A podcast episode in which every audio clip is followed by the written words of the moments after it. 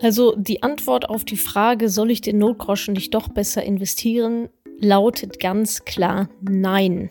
Nein, never, ever, dort nicht tun. Der Sinn des Notgroschens ist nicht, sich zu vermehren. Der Sinn des Notgroschens ist, da zu sein, wenn die Kacke am Dampfen ist.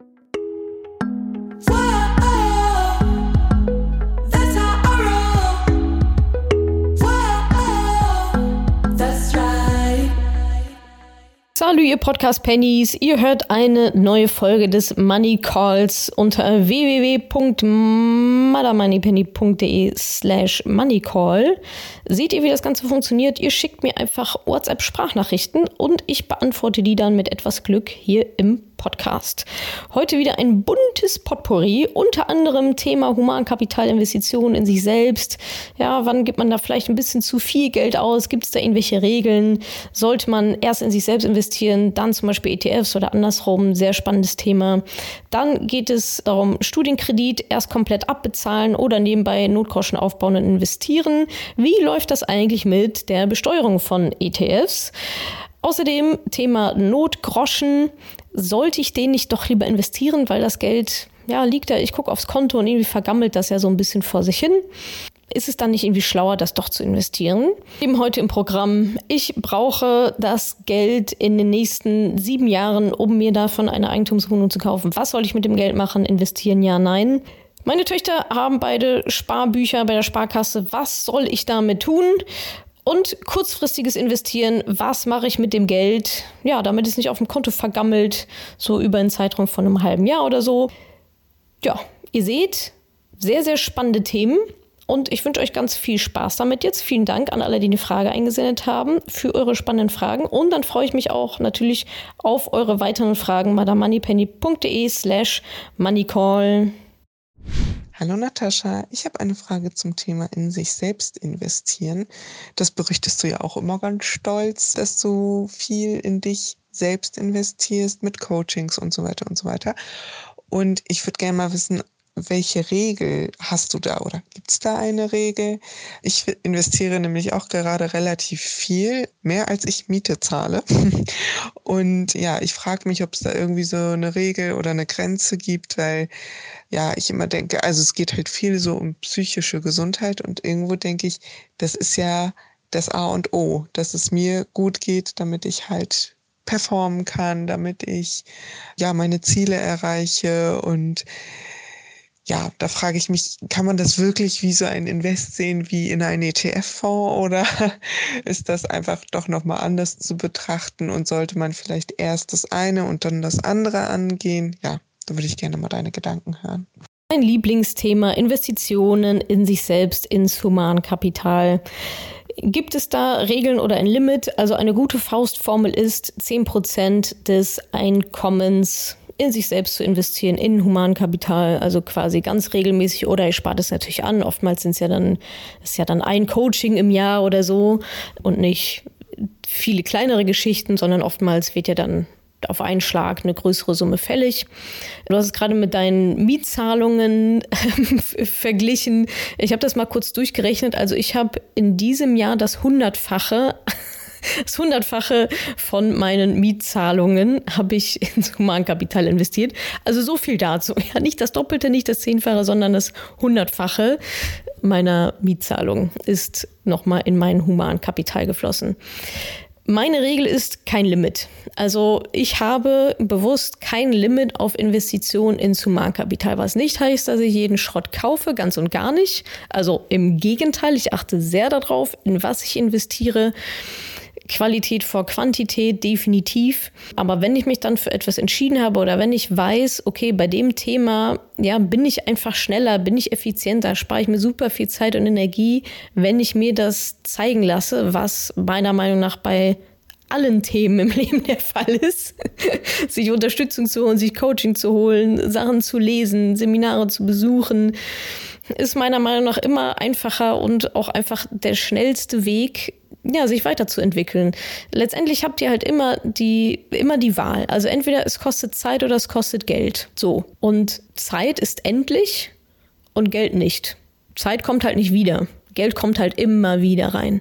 Deswegen, wenn ich vor der Entscheidung stehe, möchte ich selber Zeit investieren in etwas oder nehme ich den kürzeren Weg und bezahle halt dafür Geld, dann investiere ich immer Geld. Es geht schneller, ich mache weniger, ich lerne von den Fehlern von anderen. Da hat sich jemand schon etwas überlegt. Ich weiß, dass es funktioniert. Ich bekomme nur die Information, die Struktur, die notwendig ist, um mein Ziel zu erreichen. Das ist ja auch schon mal viel wert. Man kann sich ja beispielsweise auch beim Thema Finanzen mit tausend und einen Geschichten auseinandersetzen und vom einen ins andere kommen und nicht mehr wissen, wo oben und unten ist sondern ja, ich bezahle dann einfach sehr gerne auch viel Geld dafür, dass mir jemand zeigt, wie es geht. Dass ich am schnellsten, am entspanntesten auch von A nach B komme. Und deswegen gibt es bei mir kein Limit für Investitionen in mich selbst, in mein Humankapital. Sollte man erst in was anderes investieren, bevor man ETFs oder sowas macht? Nein, Investitionen in dich selber haben die höchste Rendite. Es gibt nichts mit mehr Rendite. Nicht möglich. Weil alles andere kommt nachgelagert. Du musst erst in dich selbst investieren, um überhaupt dann externe Investitionen machen zu können. Du musst erst mal wissen, wie ETFs und Börse und so weiter funktioniert. Das heißt, der erste Schritt bist immer du. Ist immer die Investition in dich, in dein Wissen, in Nullfehler zu machen. Und erst dann kannst du ja dieses Wissen anwenden und dann investieren genauso ist es auch, eine Selbstständigkeit aufzubauen oder ja, ein Unternehmen zu gründen. Das ist genau das Gleiche. Du musst erst wieder wissen, wie es funktioniert. Du musst irgendwelche Anhaltspunkte haben, was die nächsten Schritte überhaupt sind. Dafür musst du dich damit beschäftigen, um es dann zu gründen, um dann ein Knallerprodukt auf den Markt zu bringen, um dann vernünftig Marketing machen zu können.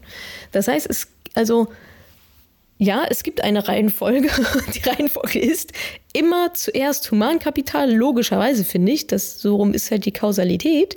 Erstmal du selber, Humankapital, Wissen aneignen, auch das, was du beschrieben hast, Self-Care, ja, an sich selbst, das ist ja alles an dir selber arbeiten. Und dann geht es eben darum, das umzusetzen, in die Realität dann zu bringen. Das ist die Reihenfolge kein Limit auf die Ausgaben. Natürlich sollt ihr euch nicht verschulden. Ich hoffe, das ist klar. Ja, ihr müsst das natürlich alles auch aus eurem Cash bezahlen können. Aber so helle seid ihr alle, das vernünftig mit einzubudgetieren. Ja, und dann Attacke. Hallo Natascha, und zwar hätte ich mal eine Frage zu der Thematik Kredit abbezahlen vorm Investieren. Ich zahle seit mehreren Jahren an einem relativ großen Studienkredit rum, der sich jetzt auch bald dem Ende zuneigt und ich da quasi natürlich auch nicht mehr das groß abwarten kann und einfach seit ein paar Monaten auch schon ein schlechtes Gefühl mit mir rumtrage, kein Notgroschen zu haben und kein erstes Depot, das ich so monatlich so ein bisschen wachsen sehe, wo ich sage, klar reduziert sich die Zahl meines Kredites, was gut ist, aber irgendwie gibt mir das weniger Sicherheit. Macht es dann schon Sinn, trotzdem mit einem bisschen nebenher anzufangen? Oder sollte man wirklich, wenn man hier nochmal 100 Euro zusätzlich in den Kredit packen kann, den dann auch wirklich da rein zu tun? Ja, das ist meine Frage dazu. Also einen Studienkredit würde ich genau wie einen Kredit für eine Immobilie definitiv in einen anderen Topf schmeißen als Konsumkredite. Konsumkredite sind immer sehr, sehr teuer und meist auch ein bisschen unnötig. Aber hauptsächlich auch teuer. Deswegen sollte man die natürlich so früh wie möglich als allererstes loswerden. Studienkredite sind in der Regel günstiges Geld. BAföG ist ja auch so eine Sache, ist ja im engeren Sinne eigentlich auch ein Kredit. Oder ja, eben gewisse Studienkredite, die sind ja relativ günstig, günstiges Geld. Und deswegen ja, kann man die auch erstmal noch ein bisschen laufen lassen. Bei Immobilienkrediten ist es so, da ist, kommt es jetzt nicht so sehr darauf an, wie teuer oder günstig ist das, sondern bei den meisten ist es einfach ja, es, es lohnt sich nicht darauf zu warten, bis dieser Immobilienkredit endlich abbezahlt ist, bevor man mit dem Aktieninvestieren anfängt, weil die durchschnittliche Abzahlungsdauer für einen Immobilienkredit sind 40 Jahre. Und wenn ihr in 40 Jahren dann erst anfangen euch um den Rest zu kümmern, ist das also not happening. ist dann natürlich viel, viel, viel zu spät. Also Immobilienkredit, ja, ist egal. Es wird ja irgendwo dann hoffentlich auch ein Vermögenswert damit geschaffen. Ihr könnt anfangen zu investieren, wenn der Notgroschen steht und alles andere einigermaßen sauber ist. Beim Studienkredit würde ich genau so vorgehen. Wenn es rechnerisch möglich ist, würde ich dir Folgendes ja empfehlen. Und zwar, dass du deine Sparrate aufteilst. Du musst natürlich diesen Kredit bedienen, ist ja klar, da ist ja auch eine Rate, die du da halt abbezahlen musst. Jetzt ist die Frage, was machst du mit dem restlichen Geld? Ja, also wenn du nichts übrig hättest, würdest du mir jetzt diese Frage ja nicht stellen, weil dann würde sich das erübrigen, weil du mit dem restlichen Geld nichts machen kannst. Also bezahl diese Rate monatlich natürlich weiter, also schön den Kredit bezahlen. Und das andere, was dann noch übrig ist, kannst du dafür nutzen, um dir schon mal parallele Notgroschen aufzubauen. Vor allem, wenn du auch sagst, ja, mir gibt es nicht so richtig Sicherheit zu wissen, dass ich dann einfach nur den Kredit abbezahlt habe. Kann ich total verstehen, weil wenn dir abbezahlt ist, stehst du wieder nackig da und bei Null. Deswegen finde ich es auch eine schöne Herangehensweise, gerade bei so einem günstigen Kredit, der jetzt nicht weiter wehtut, bedient die Kreditrate, zahl das da ab und parallel baust du dir schon den Notgroschen auf. So, und meinetwegen, wenn der dann auch kurz vor Licht am Ende des Tunnels ist, dann kannst du übersatteln und sagen, ja, okay, der steht jetzt zu, weil, keine Ahnung, 75 Prozent oder so, vielleicht ist der Kredit dann auch schon abbezahlt. Musst du dann so ein bisschen gucken nach Gefühl. Und dann kannst du auch schon anfangen, quasi zu sparen, um dann Geld zu investieren. Also du hast jetzt gerade ein Töpfchen, wie sich das angehört hat, nur den Kredit. Du machst ein zweites auf, ziehst quasi den Kredit runter, ja, wird ja abbezahlt. Das heißt, der Berg wird immer weniger. Ziehst gleichzeitig den Notgroschen hoch, fängst an, den anzusparen. Und wenn der Notgrosch dann auch ja, der ist ja dann hoffentlich auch irgendwann voll. Wenn der auch kurz vor voll ist, meinetwegen, je nachdem, wie sicher das ist, wie sicher dein Einkommen ist, das weiß ja irgendwie selber, kannst du dann auch anfangen, eben zu sparen, um dann dieses Geld zu investieren. Und so ist das, glaube ich, ein recht schöner Übergang und so verhinderst du auch, dass du ja dann nach Ende des, des Abbezahlen des Kredits da nackig dastehst und hast dann zumindest den Not, das Notgroschentöpfchen schon ganz gut bedient und wahrscheinlich ja dann auch ein bisschen gespart zum Investieren. Hallo. Also, dank deiner vielen Tipps in Podcasts und Hörbuch habe ich mich letztes Jahr endlich getraut, in vier verschiedene ETFs zu investieren. Und ich habe auch gleich so angelegt, dass die Ausschüttungen direkt wieder in neue Pakete investiert werden. Jetzt mache ich gerade meine Steuererklärung und frage mich natürlich, wie ich da alles richtig angebe, damit es sauber bleibt. Ich habe schon gelesen, dass rund 26 Prozent des Bruttoertrags versteuert werden müssen. Und ich habe auch bei manchen Quellen die Zusatzinfo gelesen, dass der Online-Broker das zu, versteuernde, zu versteuernden Anteil direkt einbehält. Alles in allem ist es für mich aber noch so ein bisschen eine vage Sache und vielleicht kannst du ja in einem deiner Podcasts auch noch mal ein bisschen was zum Thema Versteuern von Aktien bzw. ETF-Einkünften erzählen. Vielen Dank. Tschüss. Ja, Besteuerung von ETFs, Aktien ist natürlich ein spannendes und auch sehr, sehr wichtiges Thema. Erstmal, wenn du sagst, dass 26 Prozent der Bruttoeinkünfte versteuert werden, ist das schon mal falsch. Es wird natürlich alles versteuert. Alle Gewinne werden versteuert und die Abgeltungssteuer in Deutschland beträgt 25 Prozent und dann kommt noch Soli und gegebenenfalls Kirchensteuer obendrauf. Dann ist man ungefähr bei 26 noch was. Das ist aber nicht der Teil, den du versteuern musst, sondern es ist der Steuersatz, der auf die Gewinne kommt. Ganz grundsätzlich, ihr versteuert natürlich nur die Gewinne, denn nur das ist ja ein Einkommen. Das Geld, was ihr investiert, habt ihr ja bereits vorher versteuert. Ihr habt ein Gehalt bekommen oder als Selbstständige habt ihr Geld bekommen für einen Auftrag und habt das ja dann auch dementsprechend versteuert.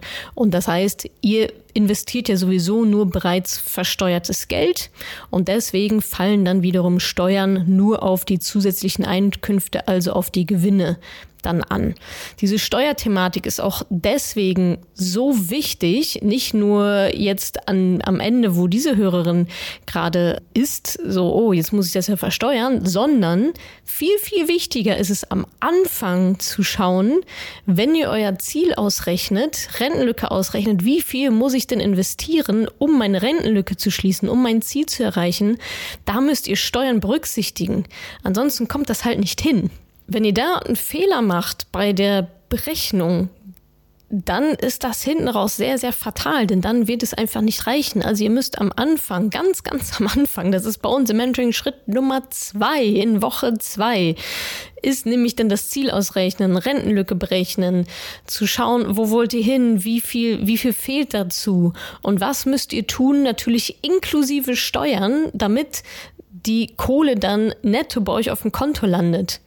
Wenn ihr 50.000 Euro pro Jahr braucht, dann reichen eben nicht 50.000 Euro an Gewinnen, sondern 50.000 Euro plus Inflation, plus Steuern.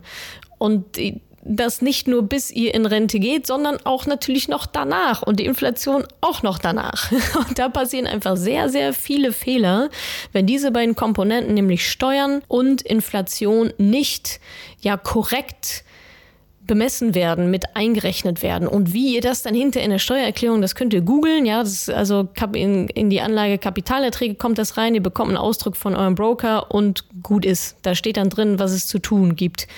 Also, wenn ihr das noch nicht bekommen habt, dann braucht ihr gerade auch noch nichts versteuern. Ja, das ist dann in eurer Inbox und das ist dann ziemlich easy. Schritt für Schritt Anleitung haben wir auch im Mentoring beispielsweise dafür. Aber das ist dann Pillepalle, sondern und das höre ich jetzt aus dieser Frage heraus. Jetzt wird gerade über die Steuern gestolpert. Oh ja, das muss ich ja versteuern, ist ja richtig. Aber eigentlich hätte das schon viel früher passieren müssen, diese Steuerthematik einmal zu durchdringen, einmal zu verstehen, damit nicht äh, nämlich hinterher dann, wenn es dann an die Rente geht, das böse Erwachen kommt, weil vorne ein Rechenfehler passiert ist bei Steuern und Inflation. Also, Ihr versteuert die Gewinne und das müsst ihr vorher mit einberechnen, bevor es überhaupt irgendetwas zu investieren gibt. Und dann, wenn es soweit ist, werden, wird Jahr für Jahr, bekommt ihr einen Ausdruck von eurem Online-Broker, von eurem Broker, wo genau draufsteht, was ihr eintragen müsst. Und dann ist das in der Steuererklärung die Anlage KAP, Kapitalerträge. Aber das ist, wie gesagt, der leichteste Part dieser Übung. Hallo, liebe Grüße aus Österreich. Ich hätte mal eine Frage und zwar, ich bin selbstständig, bin jetzt 30 und ja, seit zweieinhalb Jahren mein eigener Boss.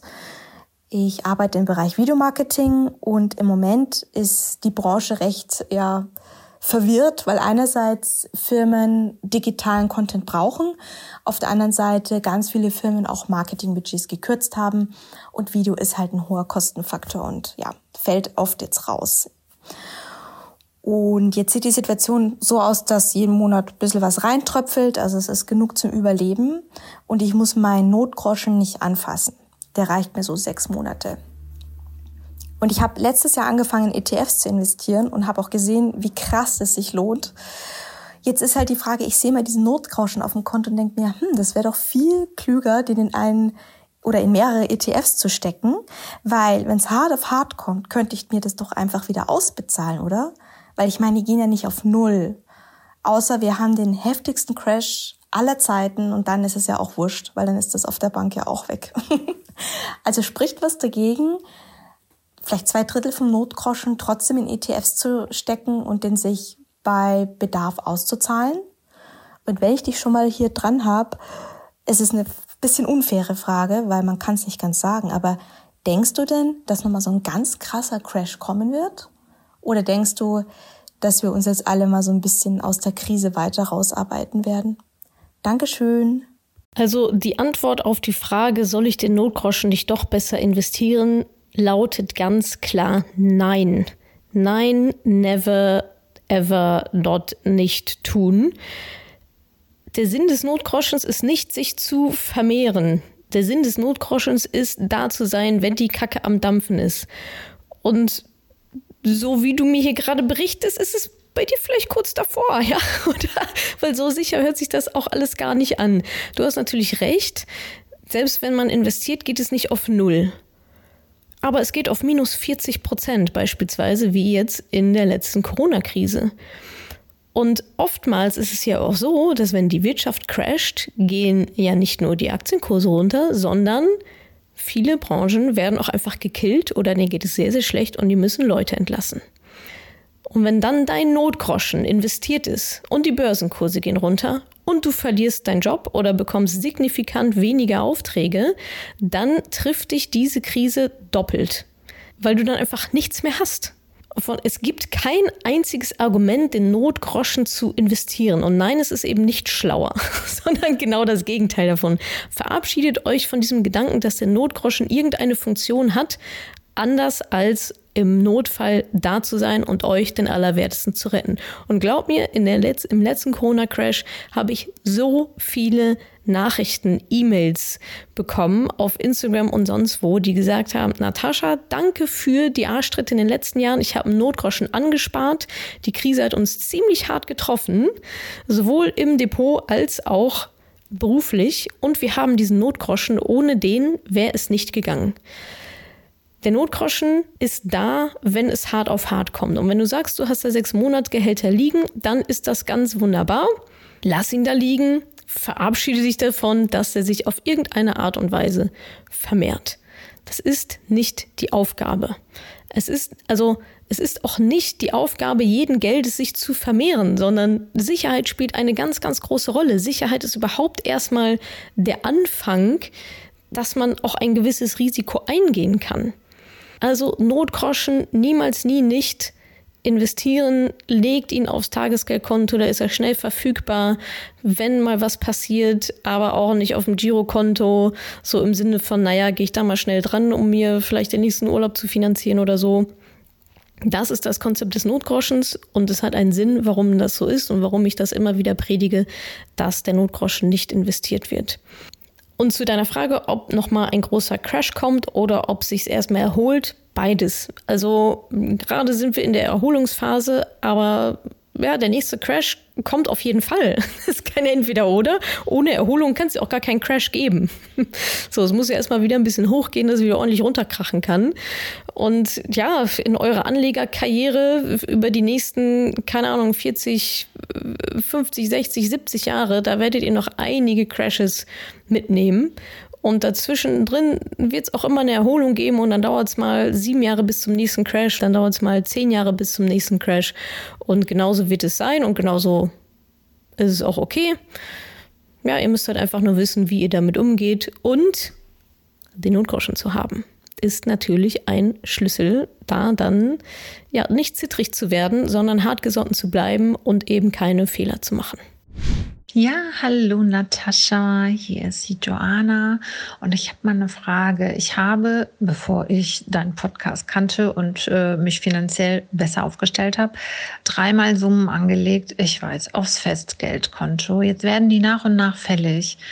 Also das ist Eigenkapital für eine Eigentumswohnung und spätestens in sieben Jahren werde ich mir die auch kaufen. Das hat private Gründe. Warum sieben Jahre? Jetzt ist meine Frage, was mache ich damit? Weil ihr müsst ich ja in Anführungsstrichen irgendwo zwischenparken. Festgeld ist natürlich keine gute Alternative. Mache ich dafür auch ETFs äh, Depots nochmal auf? Ja, vielen Dank. Wenn du das Geld in sieben Jahren brauchst, ist das immer noch ein okayer Anlagezeitraum. Natürlich geht es bei uns eher darum, ja, auf die nächsten 50, äh, 50 auch gut, 15, 20, 50 Jahre sehr, sehr langfristig anzulegen. Aber sieben Jahre sind auch ein, ich sag mal, ausreichend großer Zeitraum, um das anzulegen. Ich würde dann halt einfach nicht so viel Risiko eingehen, um zu große Schwankungen halt zu vermeiden. Und du solltest dir dann vielleicht überlegen, ja, ein bisschen zeitlichen Puffer mit einzubauen. Schlecht ist es halt, wenn du es genau an dem Tag brauchst oder genau in dem Monat oder genau in dem halben Jahr, was auch immer. Also du weißt es ja selber, wenn eine Krise kommt, dann ja, hast halt nicht, bist halt nicht bei 120 Prozent im Depot, sondern vielleicht einmal bei nur noch 70 Prozent oder 80 Prozent. Das ist eben genau dieses Risiko, was du dann eingehst.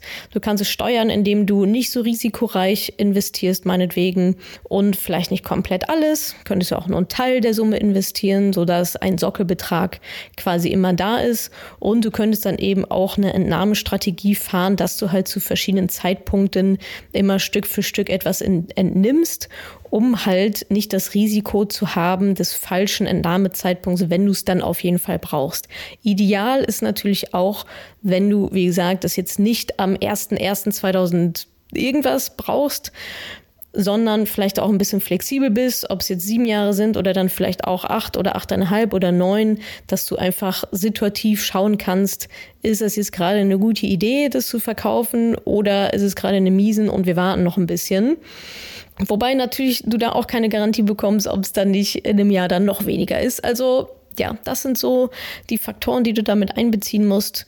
Ganz grundsätzlich denke ich, ist das schon einigermaßen machbar, aber mit so ja, Beträgen, die man zu einem bestimmten Zeitpunkt dann auch ja, vollumfänglich braucht. Das ist bei einer Rente ja was anderes. Ja, da brauche ich ja nicht meine 1,5 Millionen zu einem bestimmten Stichtag, sondern ich nehme immer wieder was davon ab. Das ist natürlich was anderes. Und dieses, ich brauche das Geld zu dem Zeitpunkt, ist halt einfach ja, deutlich schwieriger ja, zu managen. Aber ja, wie gesagt, mit den Tipps, die Tipps kann ich dir an die Hand geben, das vielleicht doch irgendwie hinzubekommen oder du investierst nur für fünf Jahre und ziehst es dann raus. Also ja, ich glaube, die Gedanken, die Gedankenspiele, Gedankenexperimente kannst du ja auch selber machen. Einfach mal vielleicht ein bisschen was aufschreiben. Ein paar habe ich dir jetzt schon genannt, was mir so eingefallen ist. Und ja, dann geht es eher darum, das Risiko, wie gesagt, so gut wie möglich zu streuen, indem du beispielsweise nicht alles investierst, nicht zu risikoreich investierst und den Entnahmezeitpunkt so flexibel wie möglich hältst. Ich habe eigentlich auch noch eine zweite Frage, vielleicht dann fürs nächste Mal. Ich habe zwei Töchter und beide haben um die 2000 Euro auf ihrem Sparbuch bei der Sparkasse. Ich würde die natürlich auch gerne anlegen. Vielleicht hast du einen Tipp. Ich dachte an einen ETF. Ja, genauso sehe ich das auch. Sparbücher auflösen, alle möglichen Knacks-Sparkonten, was auch immer, wo auch immer ihr seid, egal ob es jetzt bei der Sparkasse ist oder woanders, auflösen, rein in wunderbar schönen ETF-Sparplan, wo ihr ordentlich Rendite rausholen könnt für eure Kids. Die werden es euch sehr, sehr danken. Die Frage ist dann halt immer, ja, ein Depot auf einen eigenen Namen, Depot auf erstmal noch Namen der Eltern und wann, wie, wo übergeben, BAföG, Steuerfreibeträge und so weiter. Das sind da solche Themen. Also erkundigt euch da vernünftig. Habe ich bestimmt auch schon mal irgendwo beantwortet, diese Frage. Hat alles Vor- und Nachteile. Erkundigt euch, erkundige dich, erkundige dich, wie das mit den ETFs so läuft und auch was in Krisen zu tun gibt und was nicht. Bla bla bla. ist ja immer alles irgendwie das Gleiche. Machen wir natürlich auch im Mentoring. Da legen sehr viele dann für die Kids auch direkt mit an. Äh, für die ganze Familie alle dann direkt versorgt. Aber ja, Sparbuch hat ausgedient, rein in den ETF-Sparplan ran an die Börse. Hi, Madame Moneypenny. Ich habe eine Frage zur, zum Geldparken. Ich habe circa 10.000 Euro jetzt zur Verfügung. Bevor ich das aber äh, längerfristig anlege, muss ich mich erst noch genauer informieren und den ganzen Plan durchlaufen, äh, welche Risiko und so weiter. Und deshalb wollte ich fragen, welche Alternative gibt es denn, äh, das, sagen wir mal, für ein halbes Jahr anzulegen? Ohne so Verluste zu machen, wie quasi auf dem Girokonto und auf dem Tagesgeldkonto. Sieht es ja eigentlich ähnlich aus. Gibt es da irgendeine Alternative, wo man zumindest vielleicht ein paar Prozent ja, bekommen kann? Oder gibt es irgendwelche anderen Ideen? Vielen Dank für die Beantwortung. Liebe Grüße, Lexi. Das hast du ganz richtig erfasst. Also Geld auf dem Tageskonto, Girokonto, unterm Kopfkissen, wo auch immer es sich nicht vermehrt, wird weniger wert ganz automatisch. Warum ist das so? Inflation. Die Inflation beträgt aktuell 4,5 Prozent. Was ist nochmal Inflation? Das ist, ja, vereinfacht gesagt, eine Geldentwertung, die passiert mit eben ja, Geld, das auf dem Konto rumgammelt, das eben nicht mehr wird. Das heißt, wir kämpfen also quasi die ganze Zeit gegen diese Inflation an, wenn wir Geld investieren. Müssen wir auch, weil wenn wir es nicht investieren, haben wir schon aufgegeben. Und das ist die Inflation ist immer so ein bisschen so ein Gespenst, weil man sieht es nicht. 20.000 Euro auf dem Konto. Ja, wenn ich da in zehn Jahren reingucke oder sagen wir mal in fünf Jahren reingucke, steht da immer noch 20.000 Euro. Aber de facto durch Preissteigerungen und so weiter gibt es eine Geldentwertung. Das heißt, euer Geld wird weniger wert. Ihr könnt damit weniger Waren kaufen plakativstes Beispiel ist immer, ja, fragt mal eure Großeltern, was sie früher für Milch und Butter bezahlt haben, dann bekommen irgendwelche Pfennigbeträge und heute sind es zwei Euro. Und so funktioniert es halt nun mal. Das ist auch ein Stück weit gewollt. Es wird eine Inflation angestrebt von zwei Prozent. Das heißt, zwei Prozent könnt ihr eigentlich eh schon mal wegpacken. Jetzt ist die Inflation aber aktuell, jetzt nach der Corona-Krise, bei 4,5 Prozent. 4,5 Prozent Kaufkraftverlust pro Jahr aktuell. Das wird sich höchstwahrscheinlich hoffentlich auch bald wieder einpendeln. Aber angenommen, also wenn wir das mal durchspielen, aus diesen 20.000 Euro, die sind heute 20.000 Euro wert und sind nach einem Jahr, wenn die Inflation bei 4,5 Prozent bleibt, sind es noch ein bisschen mehr als 19.000 Euro. Das heißt, ich habe fast 1.000 Euro schon Verlust gemacht. Dann nach drei Jahren beispielsweise sind es noch 17.500 Euro. Verlust von 2.500 Euro. nach fünf Jahren, angenommen die Inflation bleibt bei 4,5 Prozent, wovon wir jetzt nicht mal nicht ausgehen, aber einfach nur mal, um das zu verdeutlichen, nach fünf Jahren wären aus den 20.000 Euro 16.000 Euro geworden. Das ist ein Verlust von 20 Prozent. Denn auch das potenziert sich ja. Also diese 4,5 Prozent Inflation, die wir da jetzt gerade haben, da sind die Auswirkungen nach fünf Jahren auf 20.000 Euro, die du jetzt auf dem Konto hast, ein Wertverlust von knapp 20 Prozent. Und das ist schon enorm. das ist richtig, richtig viel. Das hört sich nämlich schon ein bisschen anders an als 4,5 Prozent, sondern über die Jahre ist es dann natürlich, ja, läppert sich das. Und ja, das ist halt bitter, weil, wie gesagt, das ist so ein bisschen so ein Gespenst. Die Zahlen bleiben zwar gleich, aber ihr könnt euch einfach de facto viel weniger davon kaufen. Und das ist eben auch ein ganz, ganz großer Faktor, der immer wieder vergessen wird, mit einzuberechnen, wenn ihr eure Rentenlücke berechnet, wenn ihr euer finanzielles Ziel berechnet und was ihr dafür tun müsst. Ganz oft wird die Inflation so halb mitgenommen, aber auch nur bis zur Renteneintritt und danach gibt es dann auf wundersame Weise gar keine Inflation mehr. So, das ist halt echt fies. Und es ist eben auch jetzt fies, nichts dagegen zu tun. So, das ist halt einfach blöd. Das heißt, ihr braucht ein Investment aktuell, was euch mal mindestens 4,5 Prozent Rendite bringt pro Jahr. Alleine um die Inflation auszugleichen. Da habt ihr noch kein Plus gemacht, sondern ihr seid, ihr schwimmt quasi auf der Nulllinie. Und da wird halt eben natürlich dann direkt schon klar, Tagesgeld, Girokonto, das wird alles nischt, weil da bekommt ihr einfach keine Zinsen. Da wird das Geld nicht mehr. Eine ja, Alternative, aber eigentlich auch nicht wirklich, ist ein Festgeldkonto, weil jetzt auch die Frage war äh, von Lexi nach einem halben Jahr, ja, ich will das ein halbes Jahr zwischenpacken. Auf ein Festgeldkonto kriegst du vielleicht noch 1%, 1,5 Prozent über ein halb, also nach einem halben Jahr dann. Das reicht halt auch nicht. Ich würde dich eher challengen, warum dauert das ein halbes Jahr, bis du ja, ein ETF-Depot vernünftig gemacht hast. Es ist ja richtig, was du sagst, die ganzen Schritte mit Risiko, Strategie, also Status Quo, Ziel ausrechnen, Strategie, Plan machen, Portfolio aufstellen, investieren und so weiter. Also das dauert bei uns acht Wochen und nicht sechs Monate. Und die sechs Monate sind eigentlich angesichts dieser Inflationszahlen, die wir nun mal gerade haben, viel zu lang, weil dann hast du schon ein halbes Jahr wieder verschenkt. Ich würde eher sagen, die Zeit, in der du dir überlegst, wie kann ich irgendwie versuchen, mein Geld noch kurzfristig zu schützen, was halt de facto nicht möglich ist, überleg dir lieber, wie du so schnell wie möglich, nicht überhastet, immer noch strategisch, sauber, korrekt alles ausrechnen, wie du da so schnell wie möglich ja, ein vernünftiges Investment aufbaust und nicht so ein Flickenteppich hier ein bisschen, da ein bisschen und so ein bisschen ja, das ist so ein Loch zu stopfen mit so einem Kaugummi und an den Seiten quillt aber alles raus aus dem Fass. Also die Zeit, die du damit verbringst, irgendwelche Festgeldkonten, Tagesgeldkonten und so weiter zu recherchieren, äh, das dann zu eröffnen und Geld rüber und so weiter, sind meiner Meinung nach deutlich besser investiert in eben genau das, was ich gerade beschrieben habe, langfristig investieren zu lernen. Wie gesagt, bei uns sind es acht Wochen und nicht sechs Monate, eben auch genau aus diesem Grund, weil sechs Monate einfach zu lange ist. Acht Wochen ist ein sehr guter Zeitraum, das ist dann ziemlich kurzfristig, dass ihr da endlich dann einen vernünftigen Plan habt und auch investieren könnt, um eben euer Geld ja, zu vermehren und nicht, wie es dann aktuell der Fall ist, leider eher zu dezimieren. Danke, dass du diese Podcast-Folge angehört hast. Wenn du noch mehr Tipps, Tricks und Inspiration möchtest, folge mir doch einfach auf Instagram und auf Facebook. Dort gibt es übrigens auch regelmäßige Live-Events mit mir.